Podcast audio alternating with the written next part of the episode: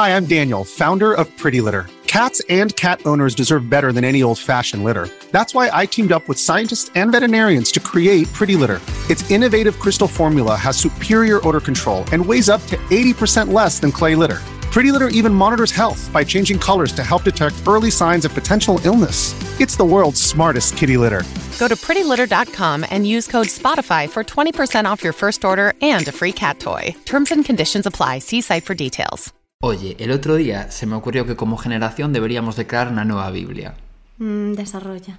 Claro, por ejemplo, podríamos poner como apóstoles a Ariana Grande, Bad Bunny, yo que sé, Chenoa de repente. Y, y podríamos decir cosas como en el Evangelio según Badgial, capítulo 1, versículo 15, tú la jodiste con todas nosotras, pensabas que no nos lo diríamos unas a otras. Vale, estoy dentrísimo.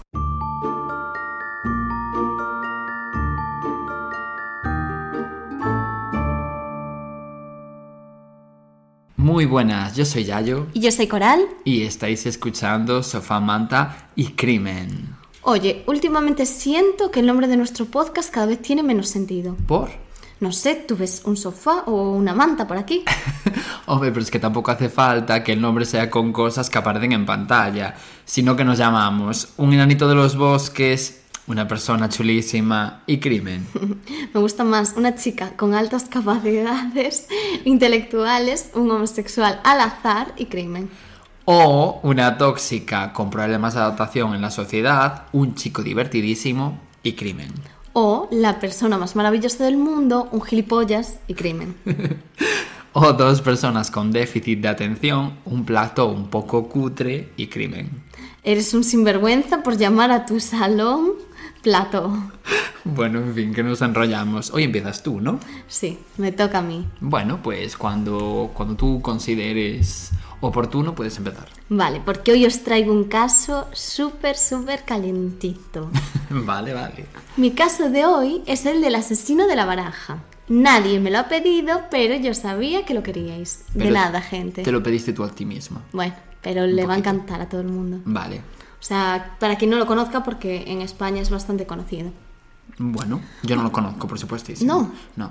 Vale, pues todos estos crímenes fueron cometidos por un mismo asesino, un serial killer, como dirías tú haciendo el bilingüe. Vale. Vale, pues todos estos asesinatos, que fueron un total de seis, ocurrieron entre enero y junio del 2003 en Madrid, la mejor ciudad del mundo, sí.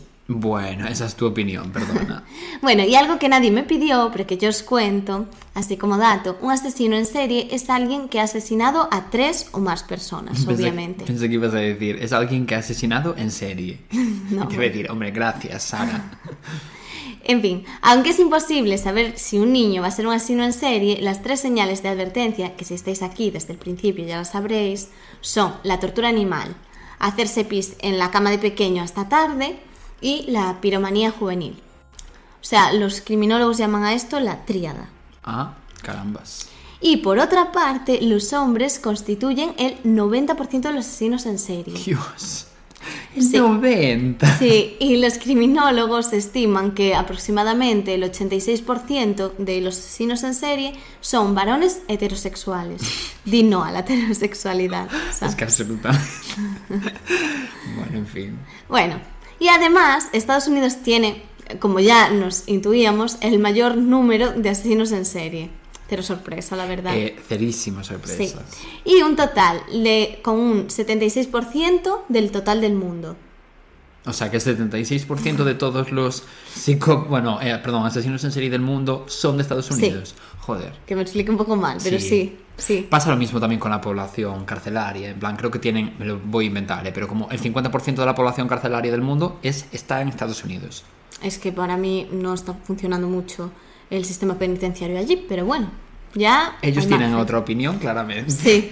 Y bueno, la mayoría de estos son caucásicos, un 84% y solo el 16 aproximadamente son afroamericanos. Hostia. Así que para que veas. Bueno, vamos a ello, que me enrollo como haces tú. Vale. Todo empezó un 24 de enero de ese año, del 2003. El primer asesinato se cometió en la calle Alonso Cano, en Chamberil, Vale. en el centro de Madrid. En Allí- un barrio pijo de Madrid, para que no lo sepa. Sí. Allí un desconocido sigue a una cartera de correos, la quiere matar, pero ese hombre pues no encuentra la oportunidad. Entonces busca una nueva víctima, que es el portero de un edificio de 41 años. Lo sigue hasta el portal, ya que vivía con su familia en ese mismo edificio, Vale. y le dispara al hombre con su tocaré. ¿Su qué? Tocaré, ¿Qué es eso? un tipo de arma. Ah, bueno, pues es que no hablo cazador, lo siento. Bueno, pues solo unos segundos antes el hombre estaba dando de comer a su hijo, a su hijo de dos años. Dios. Le obligó a ponerse de rodillas y disparó. O sea, el portero murió y el niño se encontró abrazado al cuerpo de su padre. O sea, imagínate la escena. Pobriño. Sí, y este niño solo pudo describir al desconocido como un hombre con bigote, feo y que decía palabrotas. Dios, un tipo de descripción que podría ser tú. Sí, bueno. En fin, después de esto, el asesino se volvió a casa para comer y echarse la siesta. Gracias a que se echó la siesta, la policía se dio cuenta de que tenía que ser español. Te lo compro. Bueno, aquí no encuentran ni una sola huella, ni un motivo aparente. O sea, en realidad no habían robado nada, que podía ser, pues eso, pues por un robo. De hecho, la me- la- en la mesa estaba la cartera y nadie se la había llevado. Uy, sí, entonces sí que es raro, ¿eh? Entonces, ¿cuál es el motivo? Pues yo qué sé. Me Bueno. lo estarás a punto de contar. Quiero pensar yo. Veremos. Bueno, pues 12 días después, el 5 de febrero, un joven de 18 años esperaba un autobús que nunca llegó a coger. Este chico trabajaba en el aeropuerto en tareas de limpieza. Y el asesino vuelve a repetir la misma jugada, le obliga a ponerse de rodillas y lo mata de un disparo en la nuca. Y recoge el casquillo para no dejar pruebas. Y en esta parada de... En el aeropuerto. Al lado del aeropuerto. Vale. Él trabajaba en el aeropuerto. Ya, ya, ya. Y estaba para coger un autobús que le llevase a su casa. Ya había Vale. acabado su jornada. Bueno, pues en esta, par- en esta parada de autobús apareció un as de copas. Por eso a este asesino se le llama el asesino de la baraja. Mm, Vale, entiendo. Y aquí este asesinato no se llegó a relacionar con el del portero. Pensaron que eran casos distintos. Ya, porque en el del portero no dejaron una carta. No ¿o había qué? carta. Vale. De hecho, pensaron que era un imitador del crimen del rol, que hablaremos en las próximas semanas muy prontito. ¿Ya? Sí. Pues es tres semanas o así. Sí, sí, más o menos. Porque ahora usamos un calendario con los casos. que somos ahora? Personas organizadas. Eh, pregunto, no, no, increíble. Sí. Y bueno, pues continúo. Ese mismo día, a- apenas unas horas de diferencia, después de comer y descansar, vuelve a asesinar. Bien, descansadito, no vaya a ser. Para matar. Bueno, pues dar- tras dar una vuelta en el coche, llega a un callejón, coloca las cuatro luces de emergencia, porque sabía que aquello iba a ser rápido, y entra en un bar de Alcalá de Henares, sin pensárselo dos veces. Dispara en la cara a un camarero, que era el hijo de la dueña del bar, que tenía 18 años. Ay, y la cara. Sí, sí, sí, es que no se lo pensó nada. Y al fondo está una mujer de 57 años a las que disparan el ojo y la dueña del bar de 38 años, que también era la madre de ese niño. Ya. Y bueno, esta última consigue esconderse detrás de la barra. Pero él le empieza a disparar y le da en la espalda y en la pierna, pero sobrevive. Tuvo secuelas físicas muy importantes. Hombre, supongo. Sí, y Teresa, que era su nombre, contó después que se había hecho la muerta, como en las pelis, para que no fuese a por él. Pero tiene que ser súper complicado porque, claro, acaban de matar a tu hijo. Hombre, no, y tienes que, yo que sé, aguantar la respiración en un momento en el que. Eh, jolín, Ya, tienes que estar, aparte. ¿sabes? Súper nerviosa. Pero que ya no es eso, sino que cómo tienes que estar acabando de ver todo eso, que es que no eres capaz de... Bueno, en fin. Ya. Y bueno, pues nada, eh, gracias a ella se puede realizar un retrato robot. Y este caso tampoco, o sea, estos asesinatos no los relacionan con el anterior tampoco. Vale, o sea, son como chico. asesinatos aislados. Sí, sí. No son aislados, pero la policía piensa que sí. Ya, Y bueno, aquí la policía, la verdad, un poco corta de luces. ya. Y este hombre tarda un mes en volver a actuar. En este caso se encontró a una pareja que se estaban despidiendo. Le disparó a él en la cara y cuando iba a hacer lo mismo con su novia, el arma se encasquilló. Y gracias a eso, la chica salva la vida. Buah. El hombre huyó, pero no sin antes dejar su firma. En este caso dejó un dos de copas. Dos, vale. Y ninguno de los dos murió. O sea, ella sobrevivió porque el arma se encasquilló y él tuvo miedo y echó a correr. Y el, chico tuvo que someterse a un implante en la cadera, lesiones de mandíbula. Ah, y- pero no murió. No. Bueno, genial. Y un injerto en la lengua, pero quedó con unas lesiones importantes. Hombre, supongo. Pero sí, los dos sobrevivieron. Pero bueno, para que los casquillos no se perdiesen, el asesino lo que había hecho era fabricar una red con una malla casera de naranjas o de ajos. Y así lo que pasaba era que los casquillos quedaban dentro y no los tenía que andar buscando como hacían anteriores veces. Eh, escúchame, esta persona es muchísimo más cutre que nosotros. Ya ves. Sí. No te compras ni un estuchito para casquillos. En plan, te vas a la mm, frutería de enfrente y te compras unas naranjas. Hombre, por Sí, Dios. sí, sí.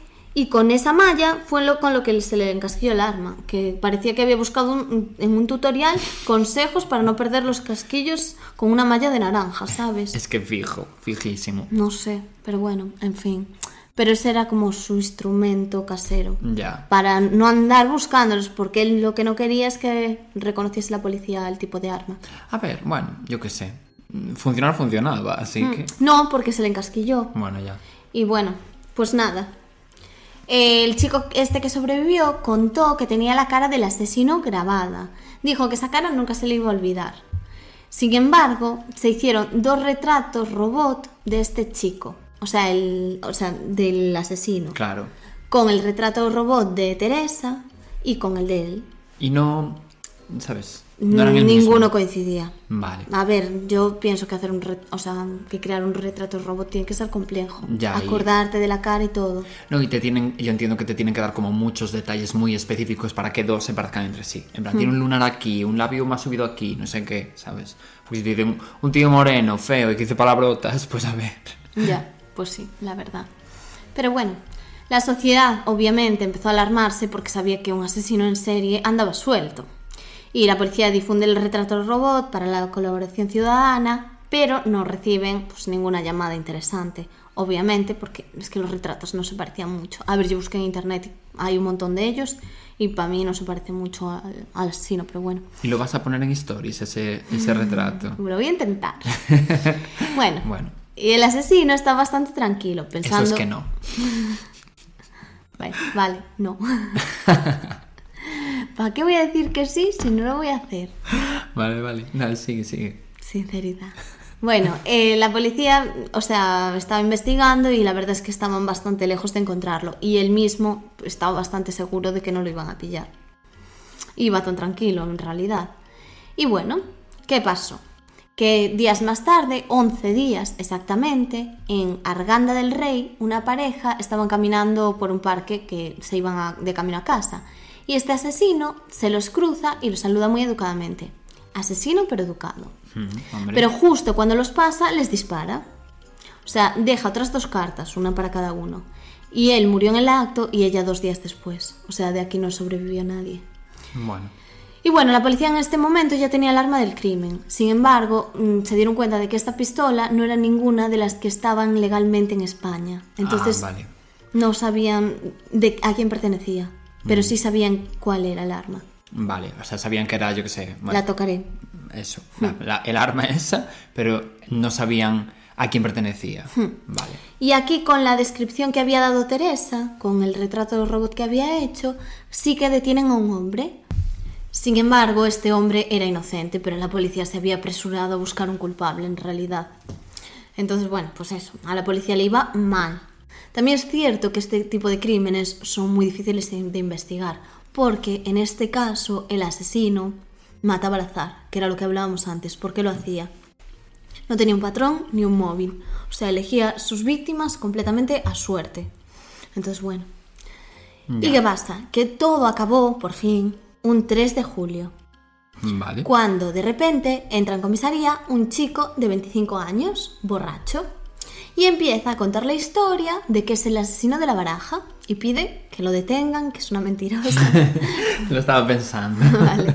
No, pero pide que lo detengan y la policía se ríe y le dice que se marche a curar la resaca, a beberse 3 litros de agua y a dormir la mona. Exactamente. Pero el chico cuenta un detalle muy importante y era algo que no había salido a la luz, que era que las cartas que dejaba tenían un punto azul en el reverso. Ah, Y claro, eso nunca, nunca, nunca ah, lo había contado la prensa. vale, claro, a propósito, quiero Sí, entender yo. Claro, típicas cosas que la policía no cuenta para saber después si ha sido esa persona o no. Vale. Entonces, claro, evidentemente ahí ya saben que lo tienen y empiezan a interrogarlo. Él contó que, según sus propias palabras, quería experimentar la sensación de quitar la vida a un ser humano. O sea, ese era el motivo. Ah, caramba. Ese motivo es muy recurrente, es de decir. Ya no es el primer caso que lo contamos. Hombre, a ver, no sé. Pero es heavy. Sí. Y a ver, ¿quién era este hombre? Era Alfredo Galán, nacido en Puerto Llano en 1977, en una familia humilde. Era un joven alegre y divertido, al que le había marcado la muerte de su, de su madre cuando había dado a luz a su hermana. Ah. Y bueno, esto lo convirtió en un estudiante bastante rebelde. También era militar. Él había estado en Bosnia, de donde había vuelto junto a su unidad para abordar la crisis del Prestige. Eh, bueno, su familia contaba que no le habían dado ni un solo día de descanso en todo ese periodo y que esto le podía haber afectado en gran medida porque ahí había empezado como muchísimos problemas. O sea que entiendo que estuvo en la guerra de los Balcanes. Claro, Y después de eso, en donde el Prestige. sí, O sea, todo, sí. todo bien, vamos. Todo a la vez y, y tuvo que ser duro. Sí, igual se le hizo un poco bola. Sí. Y bueno, en fin. En 2003 lo echaron del ejército después de ser sorprendido robando un coche y ser diagnosticado de neurosis y ansiedad. Pero sí que es cierto que en la sentencia judicial por los crímenes no reconocieron que sufriese ningún tipo de patología psiquiátrica. Entonces no lo sé. Pero sí que es verdad que tenía problemas con el alcohol desde toda esta etapa en el ejército. Y esto pues, obviamente le había marcado negativamente. Vale. Además, creo que leí que en esa guerra también había estado el José Bretón, Ah, ostras. que había matado a sus dos hijos. Hmm. Y que, no sé, algo debió de pasar ahí. A ver, en esa guerra pasaron muchas cosas. Sí, pero... Terroríficas. Ya, pero bueno, eso. Y cuando se entregó, atención a lo que dijo, porque vas a alucinar. Dijo que estaba cansado de que la policía no encontrase al asesino de la baraja, que veía que había una ineficacia policial. Y tan ancho se, Se lo quiero comprar, ¿eh? En plan, mira, poneros las pilas. Aquí yo no puedo estar sin detenerme eh, indefinidamente. Dijo que le ponía nervioso que nadie lo encontrase y que pensaba que si no era por él, que no lo iban a encontrar nunca.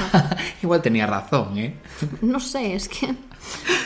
Me encanta, me encanta. Me parece un argumento maravilloso. Bueno, aquí, en eficacia policial, ya vengo yo a deciros, eh, aquí estoy, no busquéis más.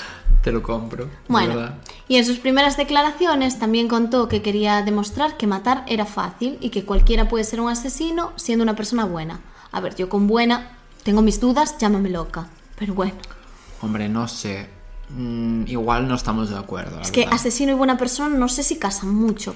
Mm, digo- Yo quiero pensar que no. Yo también, ¿eh? porque si no tenemos un problema. Y bueno, tras declarar y después dormir plácidamente, se despertó y lo negó todo. Aseguró que un neonazi le había obligado a confesar amenazando con matar a sus hermanas. Pues que, es que de verdad, chico, ubícate. Sin embargo, obviamente ahí ya las pruebas eh, apuntaban claramente hacia él. Hombre, ah, digo yo, no sé. Sí, y fue hallado un casquillo de bala en la ropa que llevaba durante los crímenes. Ah. Es que, a ver, había detalles. Sí, no, y la, y la Sí. red de naranjas no, no podían funcionar siempre. Claro. Y bueno, varios supervivientes también evidentemente le identificaron. El arma homicida la había comprado en Bosnia. Y esto también, pues eso lo que te decía, que No estaba registrada, claro. eh, no, ah, en España no. Claro, no, no, ya. Sí. ya. Y bueno, lo que dicen los expertos es que seguramente sea un psicópata con una personalidad narcisista, ya que cometió los crímenes, como comentábamos, a plena luz del día, sin miedo a que le pillasen y, obviamente, quería reconocimiento público, si no, no vas a esta comisaría por muy borracho que estés. No, claro que no. Y no les dices, oye, que espabilar un poquito, que yo aquí, si no me detengo yo, no me detiene nadie. Es Eso es que- que quieres llamar un poco la atención, quieres ser el main character. Sí, sí, sí, te gusta hacer el circo. Mm. Y bueno, pues eso, que a esto le llaman complejo de Dios, que es algo muy característico entre los chinos en serie. Además, arrodillaba a sus víctimas, eligiendo si morían rápida o lentamente. Y también dijo que no le producía ningún sentimiento matar. O sea, muy triste todo. Y en cuanto a las cartas, que esto a mí me sorprende mucho, en el escenario de la parada del autobús, cuando asesinó aquella vez, había una carta. Esta carta procedía de una baraja diferente al resto de cartas. ¿Ah? ¿Por qué? Porque coincidió que la carta estaba ahí. ¿Cómo? No entiendo. En, la, en el segundo asesinato, cuando estaba en la parada del bus, había una carta que estaba Sí. en el suelo porque sí. Y la policía, bueno, la policía no, la prensa le apodó el asesino de la baraja por la carta. Entonces él cogió ese nombre y Ah. empezó a dejar cartas. Ah, vale, o sea que él no había dejado allí la carta. La estaba primera allí. no, Vale. claro. el Entiendo, resto entiendo. las empezó a dejar porque como la prensa le había llamado así, dijo, ah, pues venga, me uno a la performance. Vale, ya entiendo, ya entiendo. O sea, simplemente pues había una carta por allí tirada porque cuadró y él Exacto. dijo, pues me apropio de- del personaje. Sí. Entiendo. Alguien que había estado jugando allí al tute, la dejó olvidada. Y él cogió y empezó a dejar cartas. Bueno, Dijo, pues- pues... me voy al chino, compro cartas y las empezaba a marcar en el reverso con un puntito. Para que ya, pues no sé, unirse más a, a todo el show. Pues ya, chico, estabas un poco eh, piruleta. Porque le gustaba el protagonismo muchísimo, esa era la cuestión. Porque, a ver, no. Pero, mm, hombre, si te gusta el protagonismo, a ti y a mí nos encanta, pero nos hicimos un podcast, ¿sabes? ya. Nos empezamos sí, a cargar a gente. Hay más cosas que hacer, no sé, métete en clases de zumba. Claro. no sé. En fin. Bueno, en total fue condenado a 142 años y saldrá en 2028, o sea, en realidad tampoco queda tanto. Ya. Y ahí llegará a cumplir 25 años entre rejas, ya que es el límite que establece la ley española para que permanezca alguien en la cárcel. Sí, si estás más de 25 años, pasaría a ser la pena de prisión permanente revisable. Sí, que en su caso no creo, entiendo yo. Es que pienso que no era aún, o sea, no estaba No, aprobada aún no, cuando no, tal, porque fue en 2015. No, no, no, no estaba. Y, y bueno, pues eso, en 2028 saldrá. No sé si sale antes o no. Bueno, pues ya le saludaremos por la calle si nos lo encontramos. Tú. Saludas tú. Y bueno, aquí ya podemos volver a plantearnos la pregunta de siempre, si hay algo que nos haga pensar que puede reinsertarse. O sea, en el sumario no consta que él se repitiese, pero bueno, hay que tener fe en el sistema penitenciario y en todos los profesionales que hay allí. Sí, bueno, eso siempre, que al final la mayoría de la gente es reinsertable. Y bueno, pues hasta aquí el caso, súper fuerte, no sé, no tiene ningún sentido. mm, Ya. No, En me fin. pareció muy, muy interesante. la Muertes gratuitas, bueno, todas lo son, pero es que en este caso, o sea, es que ni siquiera odiabas a las víctimas, no las conocías de nada. Ya. Me parece horrible, pero bueno. Cuéntanos tu caso. A ver, pues mi caso te va a encantar. Se llama, bueno, la prota se llama Gilla Murano. ¿Vale? Y es un caso recomendado, concretamente por Mariela Sequeira, que nos lo dejó en un comentario de Spotify, que esta vez tuve la decencia suficiente para apuntarme el nombre de quien nos lo había recomendado, que siempre somos gentuza en ese aspecto y no nos apuntamos las cosas. Ya, tienes razón que siempre la liamos con eso. Exactamente. Vale, pues la protagonista de esta historia se llama Gilla Murano, como ya dije, y es un caso argentino, por cierto, que ya hacía bastante tiempo que no contábamos un caso de, de Argentina. Así que me apetecía. Ya, y tenemos bastantes oyentes en Argentina, así que va dedicado a vosotros. Sí, sí, la verdad que mucha gente nueva de, de allí, así que eh, un besito para todos. Además coincide, es verdad, que este domingo tienen elecciones, así que muchísima suerte y no os olvidéis de votar. Que luego vienen las quejas y los lloriqueos si te gobierna alguien que consulta las leyes con su perro muerto. Sí. Y bueno, comenzamos. Realmente Gilla Murano se llamaba María de las Mercedes Boya Aponte de Murano. Bueno, pero por motivos que desconozco la llamaban Gilla. Un poco como yo que me llamo Álvaro y todo el mundo me llama Yayo. Pero no sabemos exactamente por qué. Pues lo mismo. Esta señora tenía una vida aparentemente normal, ya que, mm, bueno, se había casado en 1953 con un paisano que se llamaba Antonio Murano Vale. pero resulta que en realidad era un poco revoltosa. Por- Porque todo el rato eh, tenía amantes y relaciones extramatrimoniales. En Vale. general. Bueno, un poco Rosa Peral. Un poquito, no, bastante, bastante más heavy, ya verás. A ver, que también te digo, mucho se le criticó, por ejemplo, a ella, y a ver, hacía lo que le daba la gana. Hmm. Ah, en no, ese no. caso, o sea, luego serás una asesina, pero con tu vida sexual haz lo que quieras. Evidentemente. De Así hecho, que, pa'lante, Gilla eh, presumía de haber tenido sexo con más de 250 hombres. Bueno, Por, por eso te decía que no exactamente como Rosa Peral. Pero pa'lante, tío, cada uno decide. Pa'lante, tu coño lo disfrutó, Gilla. En plan, yo lo siento. Estamos hablando encima, yo que sé, de los años 70, en Argentina. Bueno, en cualquier sitio. Pero cuidándose un poco. Hombre, sí, igual pues un poquito de condón, un poquito de, ¿sabes? De protección, sí. de repente, 250 personas. No quieras jugar a la ruleta rusa. Sí, igual tu toto es un poco una avenida pública. Pero bueno, pa'lante. A, a veces hay que ser un poco avenida. Bueno, pues ahora hagamos un salto temporal hasta finales de los años 70. Gilla, además de revoltosa, le encantaba ser una businesswoman y se dedicaba supuestamente a invertir dinero en bolsa y tal, mm, y todo el rato presumía de lo bien que le iban este tipo de negocios. Pero Gigi era una moderna. Era una moderna. Ah, yo siento que, que éramos almas gemelas un poco. Es que años 70. Bueno, pues en este contexto, su prima segunda, que se llamaba Carmen Zulema del Giorgio de Venturini, Madre mía. pues aunque su apodo te va a encantar, es verdad, eh, porque se la conocía como Mema. Mema. Imagino que como abreviatura de Zulema, pero queda abierto a tu imaginación. Vale. Pues esta señora, Mema, se vio un poco tentada, por lo que le contaba a Gigi de que se iba a forrar si le daba dinero suyo para que lo invirtiera. Gigi Vives. Dije Gigi. Gigi quería decir. Vale. O sea, como si Gigi fuera su broker de bolsa o algo así. Así que Mema le dio una cantidad de dinero no gigantesca, pero bueno, bastante grande, para que lo invirtiera en lo que ella considerase. Ah, muy bien. Y le diera luego los beneficios. Vale. La verdad que la jugada le salió bastante bien, porque ganó mucho dinero con la inversión que hizo. Así que decidió repetir la misma estrategia e incluso avisó a dos colegas suyas para que hicieran lo mismo, porque iban a ganar mazo de dinero. Vale. Tipo como los míticos pesados que comen oreja con las criptomonedas. Sí. Bueno, Invierte en bitcoins. Es el negocio del futuro. Exactamente, o sea, Vas a ser millonario. Mema y Gilla viviendo su verdad de El Lobo de Wall Street. Vale. Me gusta. Bueno, pues estas dos amigas de Mema se llamaban Nilda Adelina Gamba y Lelia Elida Formisano de Ayala. Es que también estaban sin nombres, eh, quiero decirte. Porque, hombre, no sé, pues una Antonia López, no hay. De repente, una Carmen Pérez. Pues no, todas nombres de, de, no sé, de aristócrata. Es que sus padres no las querían mucho. No, la verdad que no. Bueno, pues la última de estas amigas, o sea, Lelia, eh, tenía el apodo de Chicha. O sea, estaban Gilla por un lado, Mema y Chicha por otro, y a mayores la otra colega que es Nilda. Vale.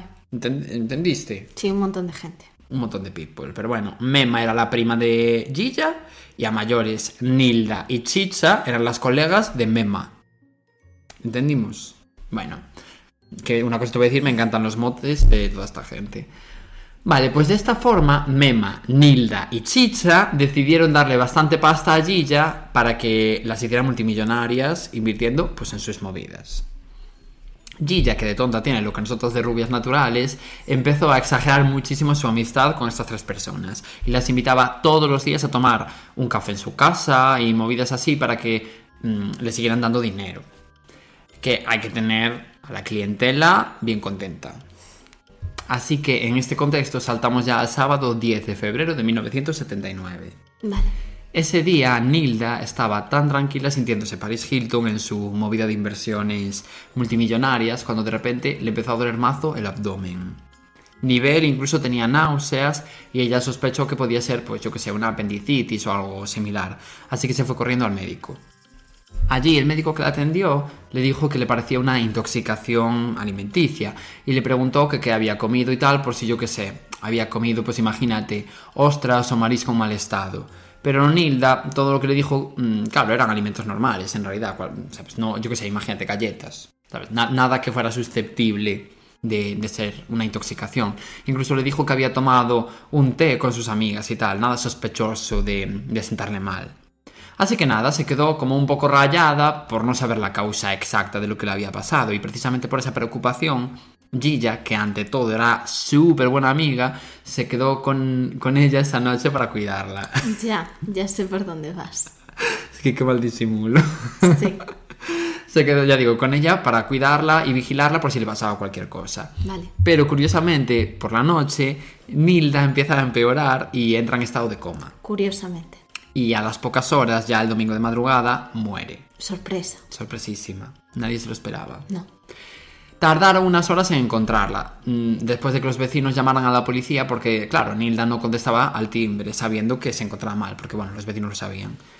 Tras esto, Gilla, que además de buena amiga es súper funcional, se puso a gestionar el tema de la funeraria y del entierro para quitarle ese peso de encima a la familia y a sus amigas. Gran amiga, mejor persona. Exactamente. Incluso buscó al doctor Denner, el señor este que, te había, eh, o sea, que había atendido a Nilda eh, al principio y que le dijo que era una intoxicación alimenticia, para que firmara el certificado de función. Que bueno, para quien no lo sepa, no se puede entrar a una persona si no hay un certificado de defunción. Y ese certificado lo suele hacer el médico, el, el último médico que vea a la paciente o la persona que va a certificar la muerte en ese momento. Claro. No lo hace un médico random, quiero decirte. Y claro, este médico mm, se negó a, a firmarlo porque decía que él solo la había atendido en ese momento, Vale. en el momento de la intoxicación, pero que no la vio morir, ni la atendió cuando se la encontraron muerta, ni nada así. Bien hecho, en realidad. Claro. Así que allí ya se le ocurrió un planazo, sobornar al médico de la propia funeraria para que firmara el certificado y pusiera que el motivo de la muerte había sido un paro cardíaco no traumático. Y claro, el médico de la funeraria, mm, por supuestísimo, no era el médico que la atendió en ningún momento, ni que se la encontró muerta, ni nada así. Joder, ya. ¿Y por qué poner este motivo concreto en el certificado? Te preguntarás. Pues porque así no hacía falta hacerle autopsia al cuerpo de Nilda, porque sería una muerte como normal, entre comillas. Dentro de lo que cabe. No es como si pasa, yo que sé, algo inexplicable. Pues como una intoxicación alimenticia cuando tú no has tomado ningún alimento susceptible de provocar una intoxicación. Claro, sí, que eso podía dar lugar a que hiciera una autopsia, evidentemente. Y si pones cualquier cosa, pues ya no se van a molestar en ello. Claro, si pones un paro cardíaco, pues le dio un infarto, fin. Como le da a una de cada dos personas, ¿sabes? Y claro. ¿Una de cada dos? No, no, me lo inventé, no Ah, tengo ni qué idea. y claro, así la familia de Nilda no tendría que esperar semanas para poder enterrarla. No tendría que esperar el resultado de la autopsia. Ya digo, Sí, Gilla. que lo que quería era cuanto antes la enterrase mejor. Claro, claro, era ella siendo súper buena amiga, era la mejor amiga del mundo y solo preocupándose de los demás todo el rato. Sí, deshacerse del muerto, literal. Bueno, pues unos días después, Chicha, que era la otra amiga a la que Mema había recomendado el tema de las inversiones, quedó con Gilla. Para verse y que le diera la pasta que había conseguido invirtiendo su dinero y tal. Uf, no quedes, no quedes. Concretamente habían quedado en verse en casa de Chicha, que además estaba muy nerviosa por la muerte de Nilda, que claro, era también colega suya. Pues, ¿en qué consistió ese planazo en casa de Chicha? En tomarse, bah, pues nada, un té que había preparado Gilla. Bueno, pues después de tomarse ese té, quedaron, quedaron en verse por las noches para ir al teatro juntas con otro grupo de amigas, entre las que estaba también Gilla. Y fueron, cuando llegó la hora, fueron a buscar todas a Chicha, pero no contestó al timbre, ¿sabes?, de la puerta. Entonces, bueno, pues se fueron al teatro como, como quien que no pasó nada. Unos días después, concretamente el 22 de febrero de 1979, los vecinos decidieron denunciar a la policía porque salía un olor espantoso, asqueroso del apartamento de Chicha. Y al forzar la puerta, la policía, mm, claro, se encontró a, a Chicha muerta en el sofá de su salón, viendo allí pues el sálvame, ¿sabes? Quiero decir, con la tela aún puesta. Qué horror. Y curiosamente también en este caso el certificado de función lo hizo el médico de la funeraria y volvió a poner paro cardíaco no traumático. Qué feo, porque es que el médico de la funeraria tenía que sospechar. A ver, ya no es que sospechara o no, es que lo había sobornado Gilla. Ya, pero quiero decir, si te están sobornando para que pongas este tipo de muerte, será por algo. Ya, lo que pasa es que claro, Gilla decía que era como para agilizar, ¿sabes? En plan de, Bueno. ah, estaba claro que es por esto. Bueno, yo sospecharía un poco. Yo desde verdad. luego que también. Vale, pues ahora hagamos otro pequeño salto temporal al 24 de marzo, o sea, solo un mes después de la muerte de Chicha. Ese día, mm, la tercera de las amigas de Gilla, la que se llamaba Carmen Zulema, pero apodaban Mema, eh, que de hecho era prima de Gilla, se empezó a encontrar mal. Parece ser que tenía muchas náuseas y vomitaba todo el rato, o sea, los síntomas de una intoxicación alimenticia. Así que quiso pedir ayuda a sus vecinos. Para eso se fue cami- caminando como buenamente pudo hasta el rellano del, edificio y allí de repente perdió el equilibrio eh, porque evidentemente se encontraba muy mal y cayó por las escaleras haciendo un mazo de ruido. Lógicamente los, vicin- los vecinos cuando escucharon esto salieron, ¿sabes?, al rellano y, y fueron a ayudarla. Pero en ese momento Gilla apareció corriendo en el edificio como quien que acababa de llegar de la calle. O sea, subiendo las escaleras, ¿sabes? Los vecinos habían llamado a, una ambulancia, así que Gilla acompañó a Mema al hospital en dicha ambulancia y de camino le fue preguntando todo el rato al médico que si sería necesaria una autopsia, o daban por hecho que fue una parada cardíaca. Pero estaba viva. Ya, Evidente, es que claro, era muy raro, porque aún estaba allí como mínimo convaleciente, ¿qué haces preguntando ese tipo de cosas? Ya. ¿Qué te interesa a ti de una autopsia como para, ¿sabes?, necesitar preguntar ese tipo de, de cosas? No sé, era un poco extraño. Bueno, lógicamente, según llegaron, ya vieron que Mema estaba muerta. Ya llevaba muerta unos minutos, por lo menos. Ah, o sea, sí, había mu- muerto. Murió en el trayecto Pensé que se iba a salvar. Pues no se salvó. Vale, pues ahora añadamos un nuevo personaje a esta historia tan extraña. Más. sí. Diana. A ver, de momento se te habla de cuatro, ¿eh? Tampoco Bueno, te de tanta Se gente. me hace un poco bola. Bueno, este personaje es Diana, la hija de Mema. Parece un poco el quién es quién, ¿eh? Pues la hija de la última que murió. Sí, vale. Que parece ser que estaba al corriente del tema de las inversiones que Gilla eh, le llevaba a su madre y tal, ¿no? Después de morir Mema, Diana estaba poniendo en orden las pertenencias de su madre, claro, en su casa. En plan, pues, oye, esto hay que tirarlo, esto no, esto se vende en el Vinted. ¿Sabes lo que te quiero decir? Vale.